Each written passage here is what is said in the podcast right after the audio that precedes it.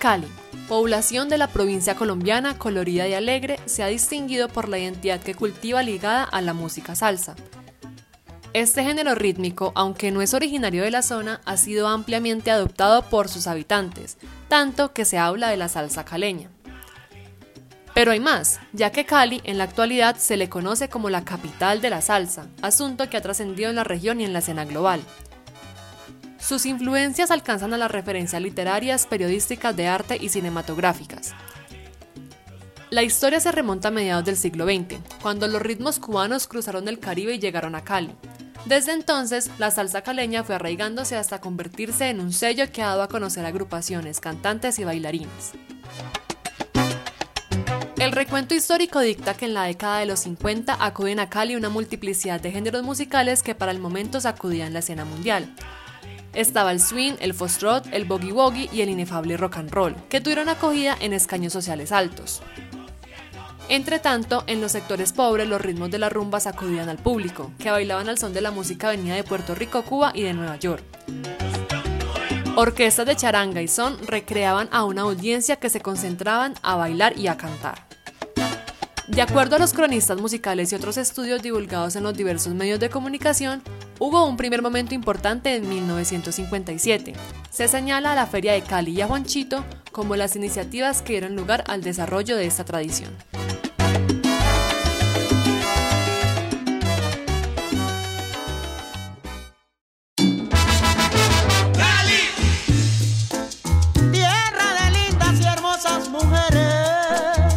La Feria de Cali se caracterizó por tener en un principio un evento que tenía que ver con una fiesta taurina, pero progresivamente se fueron incorporando agrupaciones musicales. Además, se combinaron otros talentos como bailarines y artistas varios. En cuanto al sitio conocido como Juanchito, adyacente a Candelaria del río Cauca, derivaría en uno de los lugares más populares para el desarrollo de lo que sería la salsa, era sitio de discotecas y fiestas callejeras contagiadas por el ambiente que se había propagado en Cali con la salsa caleña. Juanchito cobró cuerpo como emblema de la rumba porque comenzaban a proliferar en su entorno grandes discotecas que solo ponían música del ritmo caribeño en boga, la salsa. Juanchito colinda con Cali y como esta zona también se hizo un emblema de la salsa. Tanto en Cali como en Juanchito, la fiesta se mantenía encendida y progresivamente fue tomando mucho más calor. Toda aquella orquesta de corte internacional que visitaba Colombia tenía que ir a tocar a Cali o a Juanchito. Así se hicieron populares ambos lugares, y de la misma manera ganó espacio la salsa. Años después, el conocido grupo Nietzsche, agrupación de solares, escribiría algo para mencionar el caso.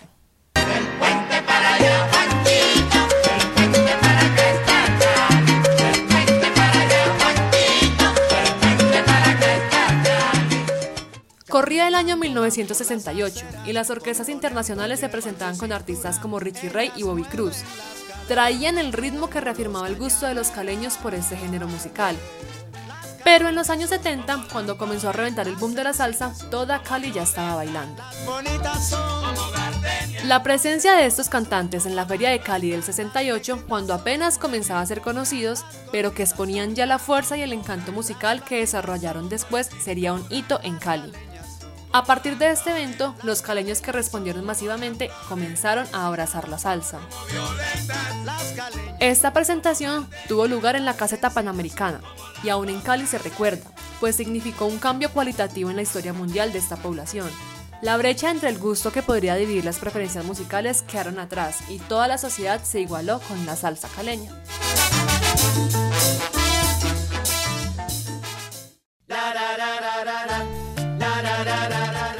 En efecto, los años 70 representaron el auge de la salsa en el Caribe.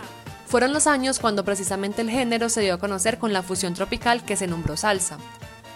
Para los entendidos, es una mezcla de jazz, son, guaguancó y una orquesta trepidante. La agrupación emblemática de esos años era la Fania Al Satars, y toda una pleyada de músicos y cantantes, uno mejor que otro. Son legendarios los días de Celia Cruz en Cali.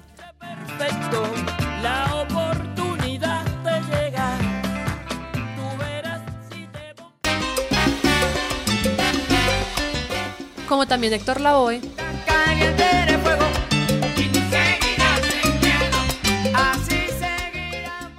Solo me alienta el deseo divino de hacerte mía. O de un Willy Colón en pleno brillo al frente de todos los instrumentos de viento. Pasando, es que la nieve cruel de los años mi cuerpo enfría. El desfile de cantantes de salsa se hizo común en Cali. Si no visitaban esta ciudad, no habían tocado en Latinoamérica. Si huele a caña. Su reputación mundial de la como rumbera y salsera hacía que fuese un destino pautado obligatoriamente en la agenda de las orquestas.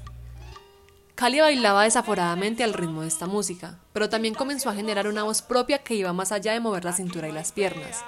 Cali comenzó a componer y a cantar, así, bailando y cantando, trascendió a la escena musical como la capital de la salsa. Actualmente, la salsa en Cali es considerada patrimonio cultural de la ciudad. La población a lo largo de todos estos años ha adquirido un sentimiento de identidad por la salsa, y es lo que ha dado origen a lo que ya se conoce como la salsa caleña. se sabe gozar. En Cali mira, se sabe gozar. En 1982, a Cali se le comienza a identificar como la capital mundial de la salsa. Según se menciona, en ningún otro sitio se baila tanta salsa como en esta ciudad. La rumba empezó en la vamos a guachito esa remata. Con salsa de aquí, con mucho maní. Con salsa de aquí, con mucho maní.